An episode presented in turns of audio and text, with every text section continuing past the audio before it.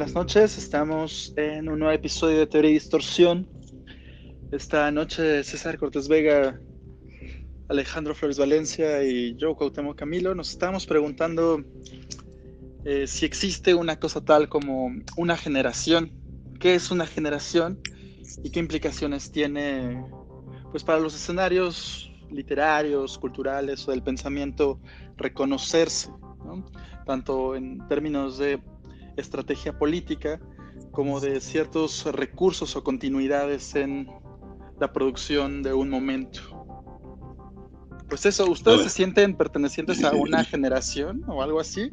A mí siempre me ha parecido como una paparrucha, pero a lo mejor no es ninguna paparrucha.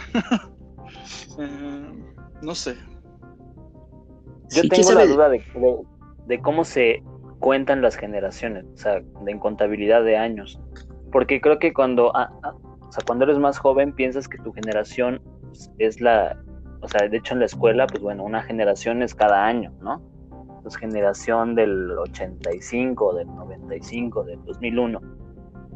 Pero luego eh, piensas, o a mí, al menos a, mí así me pasó, que una generación se marca como por décadas, ¿no? Entonces, pues, tú eres de los 80, tú eres de los 90, tú eres de los 2000. Y no sé bien, creo que alguna vez lo, lo vi en Sergio González Rodríguez, que casi como que ponía, o sea, sí ponían un número, como entre 30 o 40 años. Quizás estoy exagerando, no me acuerdo bien. Pero ahí me parece que hay una más clara eh, contabilización de lo que puede ser una generación, o sea, donde realmente hay un, hay un bloque de tiempo en el que las personas, los usos, eh, las ideologías, las maneras, la relación con los objetos y todo aquello que, que, involucra la objetualidad, incluida la tecnología, eh, define cómo es la persona y cuál es su etos eh, natural, ¿no? natural, por no decir social. y me parece que es más ad hoc Solo que no, no, no, no sé con certeza esto. se habla de la generación X, de la generación Y, de, la, de los millennials. Y yo siento que eh, nosotros, los actuales miembros de Telecapita, nosotros tres, que aparte está muy cagado, hace rato pensaba que todos somos de, mayo y casi del mismo día, o sea, Pau y yo somos del 14 y César es del 12, de años distintos, pero tampoco tan lejanos.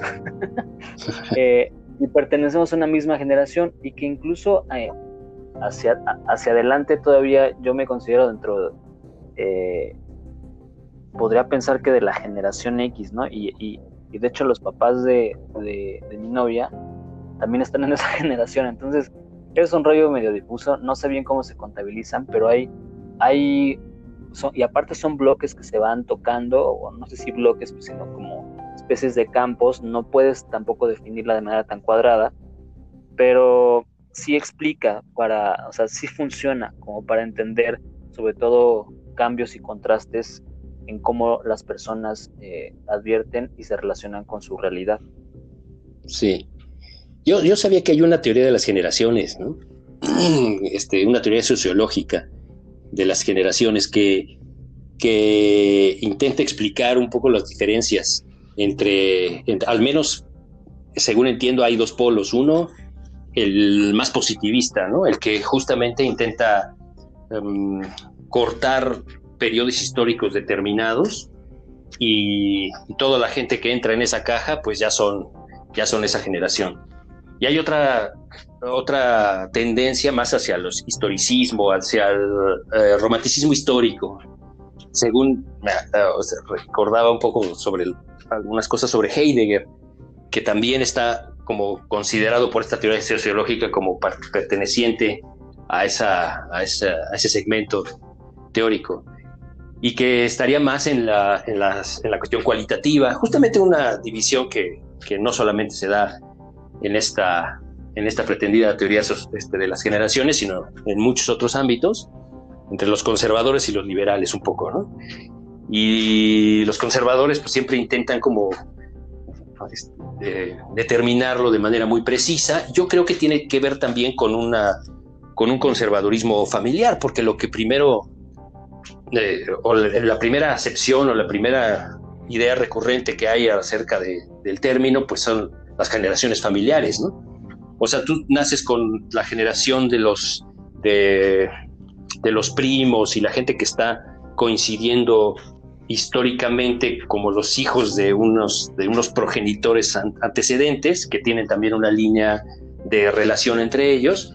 Y pues aunque tú, yo por ejemplo tengo soy tío de una chica que tiene prácticamente mi misma edad, ¿no? No, un poquito menos, pero sí seríamos más primos, digamos, en trato, es decir, cualitativamente seríamos más primo, primos, pero cuantitativamente, pues yo soy su tío de, de, de, manera derecha. Entonces, eh, creo que, pero claro, pues nosotros, y yo creo que las, eh, las tendencias artísticas se inclinarían más por este modo cualitativo, ¿no? Es decir, tiene que ver con afinidades, con maneras de, de relacionarnos, con palabras, con la música que utilizaste, y además con unas tendencias históricas determinadas que te, que te obligaron o te, o te jodieron o te, o te también te elevaron dependiendo no de la decisión de un pequeño grupo, sino de la decisión de grupos que dominan otros grupos, es decir, que los, que los, que los acogen o que los, o que los limitan según tendencias históricas determinadas. Yo tenía como Alejandro unas, unas ciertas dudas, porque en esta onda de la generación siempre hay algo que excluye a otro, ¿no? Para considerarte parte de una generación dejas fuera dejas fuera muchos para, para englobar un tipo de pensamiento, descartas los otros. Y siempre que se les incluye como a los, a los marginales o a los que no pertenecen al gran empuje, se, le hace, se lo hace pues eso en referencia a la principal o a la línea a la línea genérica, cuando muchas veces lo que hace triunfar una cierta línea no es necesariamente ni, ni el año ni la propuesta, sino más bien lo que decía o que Alejandro enunciaba en este etos, ¿no? Este etos que es como natural a la cosa a la que se pertenece, porque también es una generación respecto de qué, ¿no? Eh, o sea, respecto de una disciplina o respecto de un problema o respecto de un campo, no sé, de trabajo, de práctica, o no sé, me parece que es como muy, no es tan claro la definición de la generación a la que perteneces sin presuponer unos, una serie de axiomas o una serie de supuestos que ya te sitúan previamente en, en, esa, en esa manera de concebirlo. Es decir, no es que sea una falsa pregunta, pero en la pregunta misma ya hay el supuesto de que se pertenece a una y a una especialidad muy, muy, muy definida.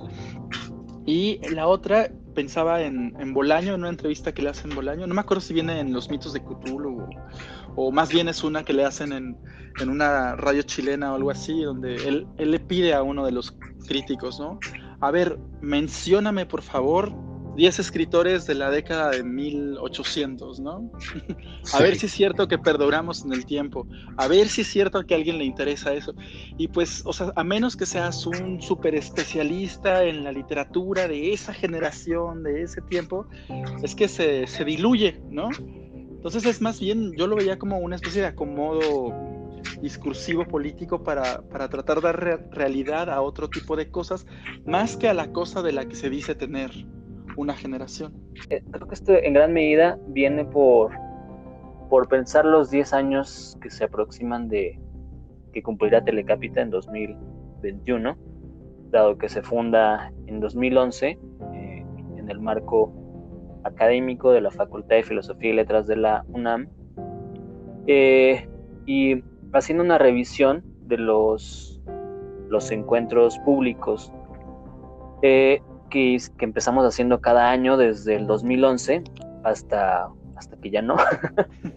y, y, bueno, la otra vez, eh, en una conversación anterior, revisábamos nosotros tres los, los nombres de estos que me, parecería que pueden eh, ayudarme en este momento en el que estoy hablando de, ese, de esa trayectoria.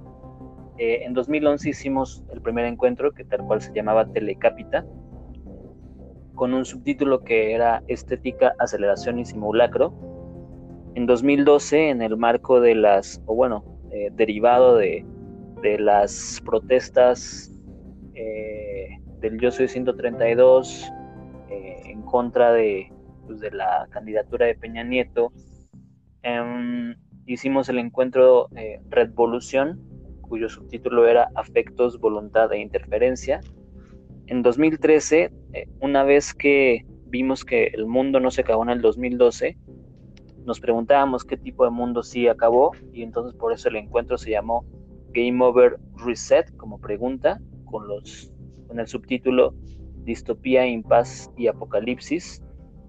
2014 coincidió de manera muy trágica con la desaparición forzada de los 43 normalistas de Ayotzinapa. Ese encuentro se llamó Paraíso Panóptico y tenía que ver con, pues, con las redes de vigilancia, con el control, eh, con las tecnologías para esto. No, ya no hubo ningún subtítulo, era, era más bien la imagen que se construía con ese nombre, Paraíso Panóptico. Eh, ocurrió en octubre de 2014. 2015, Necropop, eh, y que, bueno, nos ayudaba a pensar eh, al país desde una óptica más del, nuevo folk o, o qué sería lo popular en términos reales. Y el 2016, ficcionación, una especie de, eh, de líneas que separaban las dos palabras que, conforman esta, esta única palabra, en la ficción eh, diagonal N, otra diagonal y nación. Eh, y bueno, esas son como algunas vertientes en las que nos, nos hemos metido eh, conceptualmente en estos 10 años. Es decir, quien se nombra, quien se autonombra incluso en una determinada generación puede o no tener, digámoslo así, trascendencia, muy metafísicamente, pero trascendencia en un determinado eh, grupo de acontecimientos que será o no registrado en el futuro, porque me parece que, así como lo que Cuau hablaba sobre Bolaño, pues es lo que pasa con, con, la historia, ¿no? En general. Cuando Bourdieu, por ejemplo, en este gran libro, me parece a mí, que se llama, este, no me acuerdo, pero bueno, eh, eh, él, lo que hace, él lo que hace es un recuento, además de Baudelaire y Flaubert, acerca de los escritores que estuvieron conviviendo con ellos y que incluso formaban parte un poco de su registro y que solo figuraron en un par de antologías después. Ellos hablan de estos escritores, ¿no? Y finalmente son escritores que no fueron recordados por la memoria pública. Ahora lo que Bourdieu dice es que Flaubert y Baudelaire, que se carteaban y que estaban hablando de estos temas, em, hicieron una cierta estrategia y combinaron sus, maneras de pensar el problema de su propia generación y de, y de la trascendencia, justamente, es decir, de cómo colarse en, los, en las estrategias que en esa época eran hegemónicas, eh, coincidían en ciertas estrategias, quiero decir, para colocarse y para observar el mundo desde una torre de control que quizás en su caso desde una cierta periferia, porque estos no eran escritores absolutamente famosos, tenían una fama como muchos otros estaban también desarrollando en su época, pero no eran los escritores centrales, porque estaban metidos en las grillas justamente o en las peleas, en las batallas de la trascendencia de la época. Pero finalmente ellos le pegan, digamos, al, centro del problema, elaborando una estrategia, según lo que dice Bourdieu, lo que recuerdo que dice Bourdieu, em, eh, para, para incluirse no solo a ellos, sino a un grupo de gente que estaba su, a su, a su, en, su, en su ámbito, en su registro, que no formaban tampoco parte de la cultura hegemónica. Incluso recuerdo que en algún momento Baudelaire em, acepta un premio de la academia eh, que le dan eh, por, por este, ya no lo tengo muy bien el registro, pero que le dan un poco por incluir a esos, a esos grupos, pero ellos ya están tramando cómo ganar ese premio y él se cartea con Flaubert para, para avisarle que ha ganado el premio y lo que va a hacer desde ese punto de vista. Y entonces lo que él intenta hacer es generar también una, una, una cuña, digamos, o una, una, fisura en el lugar en el que está. ¿no? Entonces, volviendo al tema de la generación, pues es que depende en buena medida de cómo utilices los conceptos que te definen en tu presente. Yo pienso de cualquier modo que sí hay un tono, un cierto espíritu de la época que, que, que nos hace coincidir. El otro día veía un meme muy bueno en donde clasifican a las cuatro generaciones más registradas, porque hay otras que no se mencionan ahí, la de los baby boomers, la de los generación X, la de los millennials y hay otra por ahí que se me, que se me barre. Bueno, están, creo que sí, pero no sé si está en ese meme o cómo está. Pero lo que es más gracioso es que están los baby boomers peleándose con los millennials y eh, aparece con los memes que nosotros conocemos. Y el de la generación X está tomando un vino y observándolo con una sonrisa, una media sonrisa. Y, eh, eh, más allá de si eso es correcto o incorrecto, ¿no? Porque pues, a mí tampoco me gusta clasificarlo de que si yo soy de generación X y tal, sí hay un registro, sí entiendo el gesto y me gusta y me congratulo de que la gente que lo posteó es también miembro de la generación X y nos reímos entre nosotros como si reconociendo que ese gesto es un gesto verdadero. Ahora, si le preguntamos a los millennials acerca de eso, pues también nos odian un poco a los de generación X, aunque no tanto, ¿no? Digo, en términos generales, porque esto tiende a una generalización que, que puede resultar absolutamente criticable desde una perspectiva más analítica, pero que finalmente son las cosas que nos mueven un poco a, hacia, ese, hacia, esos reconocimientos o autorreconocimientos de, nuestra, de nuestro lugar. Y bueno, hablando de Telecapita, nada más para, para, cerrar, me parece que sí hay una mirada que depende también de un, de un gesto que sí coincide con, con, con una buena cantidad de personas que pueden tener eh, gestos o gestualidades similares a las nuestras. Y pensaba en la, en la, digamos, en las torres de control en la frontera, pensaba, porque hace rato hablaba como de una torre de control desde la cual observas, ¿no? O de una torre de, eh, desde la cual puedes observar según tus registros.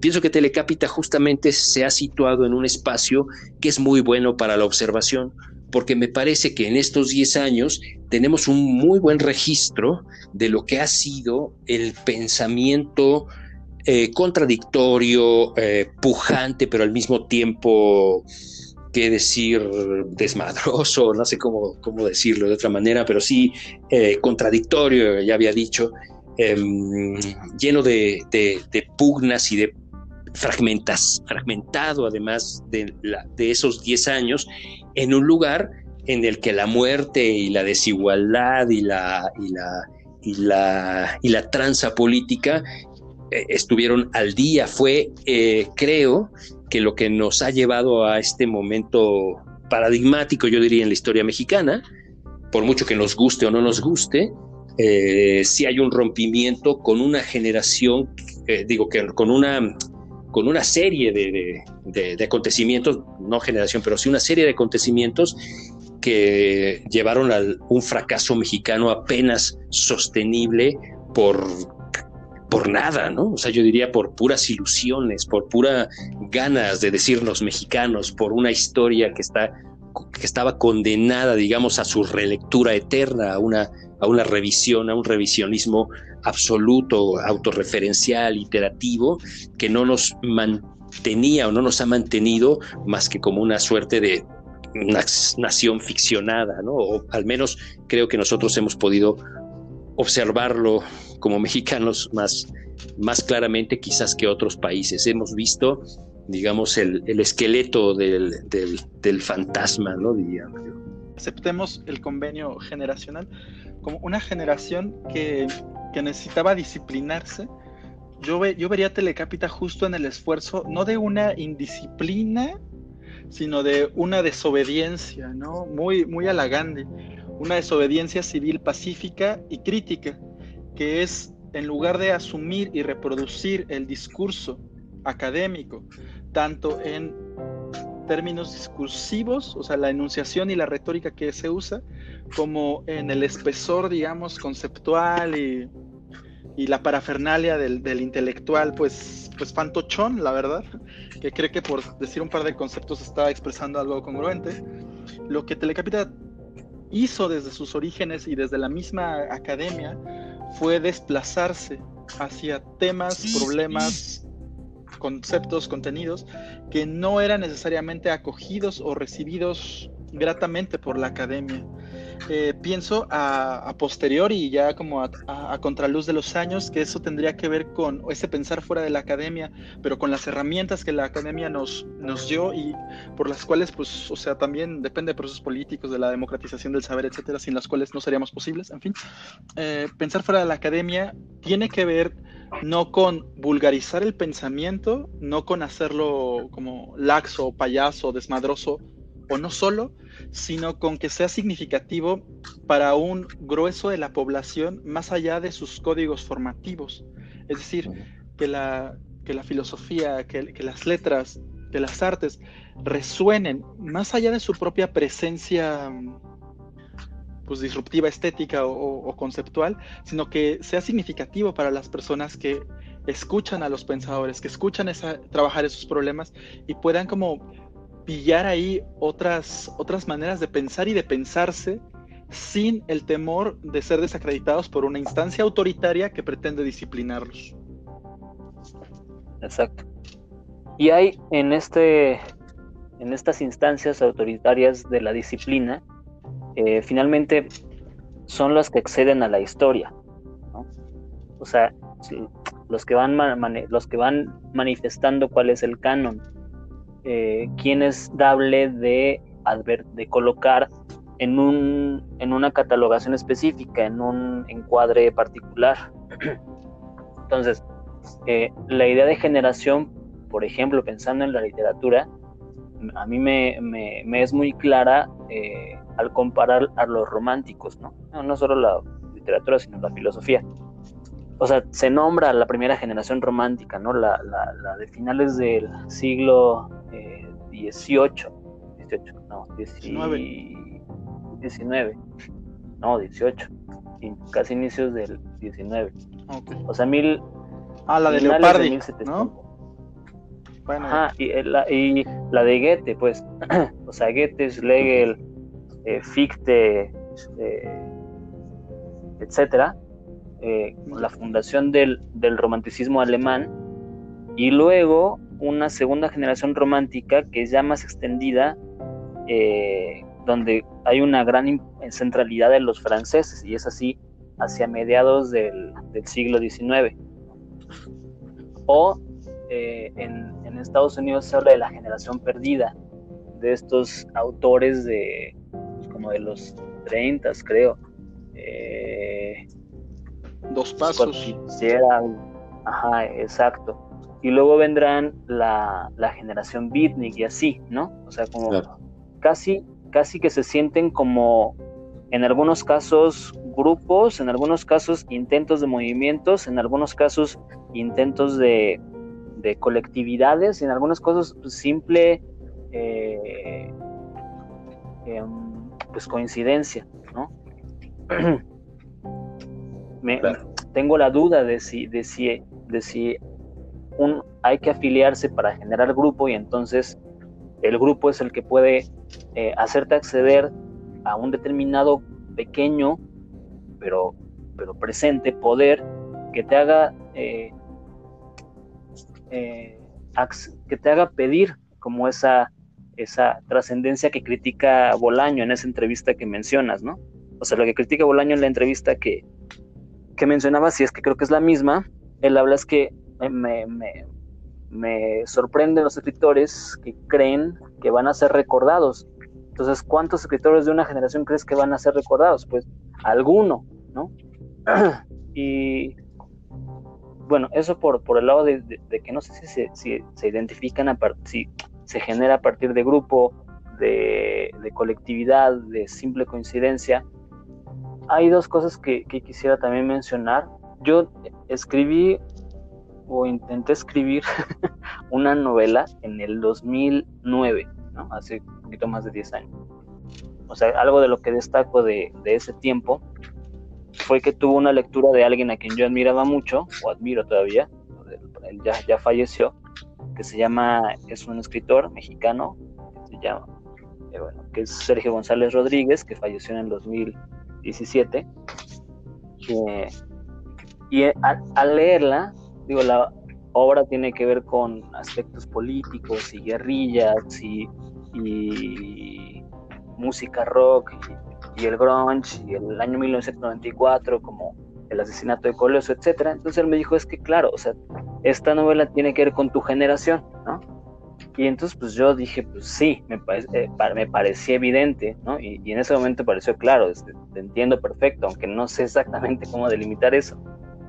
Y en otro sentido, hay otro escritor español, filósofo, que se llama eh, Eloy Fernández Porta, que digamos que él fue de los primeros invitados a Telecapitan, que no fue en el primer evento que hicimos, pero cuyas ideas creo que eh, hacían buena sintonía con, con, lo que estaba ocurriendo en aquellos años. Él publica, no recuerdo exactamente en qué año, creo que en 2009 o 2010, un libro que se llama eh, Homo Sampler, olvidé el subtítulo, pero el, el nombre es ese, y la tesis principal que trabaja es eh, que este Homo Sampler define a un como la el tipo de humano de la contemporaneidad más radical o más ultra contemporánea. Y lo que lo define es que es como el DJ y él lo que hace en esa mesa, en, en la metáfora del DJ, es gestionar cuáles son los relatos que van a ser de acceso al público, ¿no? Entonces, utiliza los medios, los metamedios digitales para hacer una mixtura y colocar una, una, narrativa o un relato afuera. Y ese es el Homo sapiens. Digo, pues, podemos estar de acuerdo o no en esa teoría, finalmente es un, es un tratado que hace él de a, partir de una estética contemporánea, de la estética que él advertía, y siento que nosotros, eh, que eso define un poco más al millennial. Yo no me siento tan, tan en esa indisciplina absoluta que sería el, no sé, los, los youtubers del día de hoy jóvenes que, que quizás estudiaron o quizás no y que ya de repente les viene bien decir un, eh, o sea, tomar un tema y de repente saben que pueden hacer un montón de, de otras eh, ideas y proponer videos y entonces de repente tienen miles de seguidores y ya son eh, influencers en Instagram y lo que sea y que usaron esos metamedios para generar un relato ¿no? o intentar generar, generar relato. Nosotros creo que estamos un, una generación antes, creo que en la duda de, de esa entrega absoluta, a, la, no sé si entrega absoluta, pero de esa confianza en el, en el metamedio en tanto tal, o al menos eso me parece que, que intentamos hacer, no, no, en, no, en el, no en el abrazarlo completamente, no en el, eh, quizás no somos del todo tan indisciplinados porque hemos trabajado con muchas instituciones, eh, si fuéramos tan radicales, pues diríamos, no, o sea, ¿saben qué? Yo tengo mi canal de YouTube y, y ya, transmito desde aquí, ¿no? Eh, estamos, estamos en otro lugar y, bueno, esto creo que sirve también para eh, colocar una, una, una, posible idea de identidad. También. Ahora, también pienso que, que nosotros ya somos hijos del, del mal posmodernismo, porque pienso que los movimientos generacionales que se autodeterminaban y decían todos Ahora todos los de aquí, de aquí para acá, todos somos románticos, ¿no? Como en la cantina, ¿no? De acá para acá todos románticos, de acá para allá, este, quién sabe, ¿no? Y, y esto se sustentaba por el manifiesto. Era posible generar una retórica absoluta en donde el, eh, el manifiesto era el que determinaba las pautas y los estilos y los modos y sobre todo la sensibilidad.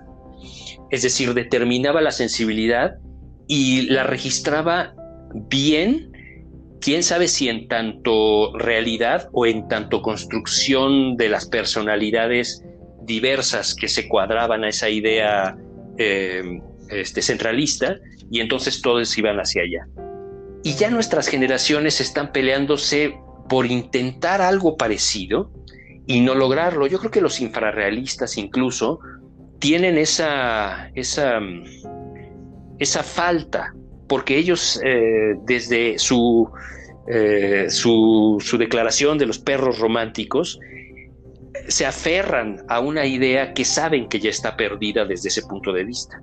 Porque nosotros ya somos hijos de la fragmentación, de una fragmentación de distintos grupos que intentan autodeterminarse, pero que se tienen que pelear con los otros grupos de la cuadra del enfrente, de la colonia del frente, o de, o de la galería, o de la, o de la, este, de la lectura de poesía del grupo de poetas o del editorial de enfrente. Y entonces en esa rebatinga nada surge demasiado concreto, ¿no? Salvo estos intentos un poco como románticos de recuperar alguna cosa que se ha perdido, o la declaración radical de que, de que no es posible. Y en ese sentido creo que, aunque sí que, estoy de acuerdo con el tema de la que ya nuestra, nuestra sensibilidad ya es distinta, por ejemplo, a la del videoblogger, aunque bueno, yo conozco muchos videobloggers de nuestras generaciones, de nuestra generación, pero, pero, digamos, ese, esta, este impulso como de, de, este, desparpajado y valemadrista de, pues ya les voy a platicar los cinco las cinco cosas que no debe hacer un escritor, ¿no? Y ahí se, y ahí se lanzan ahí a hacer sus, todos, todos sus teorías, ¿no? Que finalmente, este, a pesar de que es distinto, sí siento que hay una sensibilidad similar. O sea, nosotros quizás, o bueno, en mi caso es, no me gusta, pero tampoco me encabrono demasiado con el hecho de que, de que ocurra. Digo, pues es parte de lo mismo, ¿no? Es decir, era una consecuencia finalmente. Pienso que de algún modo, eh, ahora sí que es cierto que nos disciplinamos finalmente, porque pues todo mundo se disciplina para, para, continuar viviendo, se adapta, digamos, sería otra, otra forma menos radical de decir disciplinar, ¿no? Te adaptas y más o menos vas jugando ya el juego que aprendes paulatinamente a construir. Hace rato hablábamos de, de este libro de la generación de los enterradores, que escribieron dos maestros míos, el Celso Juliana y el, y el Ricardo Chávez Castañeda. Eh, él perteneció a la generación del crack, una generación autodenominada también mediante una estrategia bien interesante. Y lo que ellos dicen es que justamente la generación de los enterradores mandaron a, su generación, a la generación de ellos, a la, digamos, al, al closet de la historia, porque como la generación anterior había gestionado sus poderes en el, en el arte, en el, perdón, en el arte, en, en el Estado, es decir, se, fueron gestores más que productores de una obra propia y personalísima, gestionaron los recursos del poder. Y, eso hizo que cuando ellos llegaban a relevarlos, los que seguían en el poder no los dejaron pasar. A la generación de los 60 se refieren ellos. Y entonces ellos se quedaron como en el, como en el limbo, como intentando, incluso ellos fueron lanzados a la generación posterior, a la generación de los 70 a mezclarse entre ellos. Es una teoría arriesgada, pero es interesante, al menos porque sí eh, le da lógica a esto que estamos hablando. Es decir, ya ellos no podían autonombrarse como una generación específica y el intento del crack, que es un intento muy interesante, pero que no logra consolidarse finalmente, que es un grupo de escritores, pero que no podemos decir el crack es a los románticos, ¿no? O el crack es a los, a los beatniks. No, fueron cinco o seis escritores que se juntaron, que generaron una suerte de manifiesto, que después decidieron por conveniencia propia renunciar a ello, porque finalmente no, no podrían haber obtenido la, digamos, la trascendencia mexicana que implica estar regulado por las instituciones si hubieran permanecido en ese, en ese lugar. Vamos, no digo que esa haya sido la razón, sino que eh, de manera eh, más bien velada o incluso inconsciente, pues eso es lo que hizo que ellos no siguieran trabajando juntos. Pero también yo creo que tiene que ver con una, con una, con una necesidad de los estilos, con el problema de las editoriales, que es otro, es otro es otra ficha interesante que jugar en este relato, ¿no? Las editoriales y lo que hacen las editoriales con sus escritores para mandarlos a los a hacer el libro más vendido y tal, ¿no? Que ese es otro de los juegos perversos, ¿no? Antes las editoriales, pues eran pequeñas editoriales que circulaban por el por el por el gusto de la gente. Muchísimos escritores que se perdieron quizás por el arribo también de las grandes editoriales que se comieron a las pequeñas editoriales. A mí me llama la atención ahora que decías esto, como una, una clasificación que lanzas muy intuitivamente, como en estos archivos de intuición y desastre, en el que mencionabas casi una, una escala, una, pues no sé si jerarquía, porque a mí no me gusta pensar como tan desde pues, la verticalidad, pero que sí me parecía como muy significativa, ¿no? Eh, y era autores, gestores, eh, difusores, comentadores y, y, un gap ahí, un espacio raro que podríamos llamar distorsión, ¿no? Cuando pensamos en los autores, pensamos, por ejemplo, en las grandes figuras, ¿no? Juan García Ponce, Octavio Paz, ¿no? José Gorostiza, que además tenían puestos públicos importantes, ¿no? puestos políticos. Eh, eran a la vez autores y un cierto autor de culto además, publicado, respaldado por el Estado, premiado, eh, traducido a otras lenguas, que interpretaba la obra o el pensamiento de cualquier otro artista o pensador en, el mundo, estoy pensando en paz sobre todo. Eh, y como él, al, al, cooptar desde su presencia, además de, falsamente o mitológicamente producida insustituible, eh, va formando a pequeños autores que sí también publican, pero que se dedican a gestionar, ¿no? que se dedican a una movida un poco más tranquila. Sí aparece su nombre, pero pues ya no están en todos los países, en varios idiomas, eh, cambia la, la jerarquía. Y como gestores pueden o sea, pueden permitirse ciertas licencias dentro del mundo del arte, dentro del mercado del arte, pero saben que ya no son este, este heraldo del poder muy a la Octavio Paz, ¿no? Que es también un, problema que tiene una discusión implícita en los Detectives Salvajes de Bolaño, porque no por nada eh, Octavio Paz es, si no el enemigo, sí es como el, antagonista de, de, estos movimientos, ¿no? Después, está, después de los gestores estarían los difusores, que son un poco lo que nos decía este Benjamin Mayer. Eh, él nos decía, cito, ¿no? SIC, él decía, nuestra generación se encargó de hacer asequible al mundo hispánico y a una media social más amplia el pensamiento europeo porque lo tradujo, ¿no? porque lo tradujo y lo difundió porque hacía pequeñas síntesis y tales. Y ahí yo metería también a la par a ciertos académicos comentadores, que fueron académicos muy importantes, pero cuyo trabajo fue hacer una pequeña adaptación, difusión y comentario a los grandes autores, por ejemplo, no sé, del marxismo, Adolfo Sánchez Vázquez, ¿no?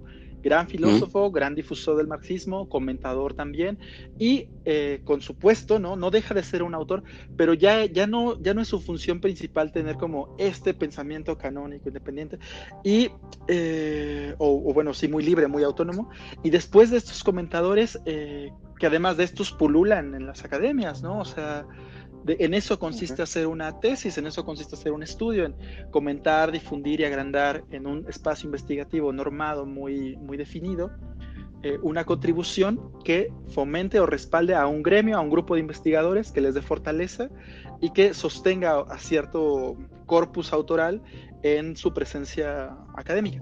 Y, y vendría, es decir, yo haría un corte ahí, eso es hasta finales de los 90, principios de los 2000 quizá, y después vienen los, los distorsionadores, ¿no? Eh, gente que puede incluso llegar a, pues a lugares muy de rockstar, ¿no? Eh, con un pensamiento relativamente propio, con un pensamiento un poco improvisado, que dice que tiene, no sé, pienso por ejemplo en, Michel Onfray o en Slavoj Žižek, que tienen como un pensamiento autónomo, pero no tan autónomo porque sí reconocen sus deudas con la tradición o con sus generaciones, eh, pero que ya distorsionan y que lo llevan a otros puntos, ¿no? Y de los cuales una versión, pues, más, menos rockstar, ¿no? Más anclada hacia un, a un perfil un poco más local, ¿no? Etcétera, pues son cosas como las que le capitan, ¿no? Esta distorsión que ya no pasa ni por la gran autoría, ni por la gestión cultural del poder, ni por la difusión directa y muy académica ni por el comentario, sino además me gusta llamarlo por la distorsión. Sí. La generación de la distorsión. Ándale,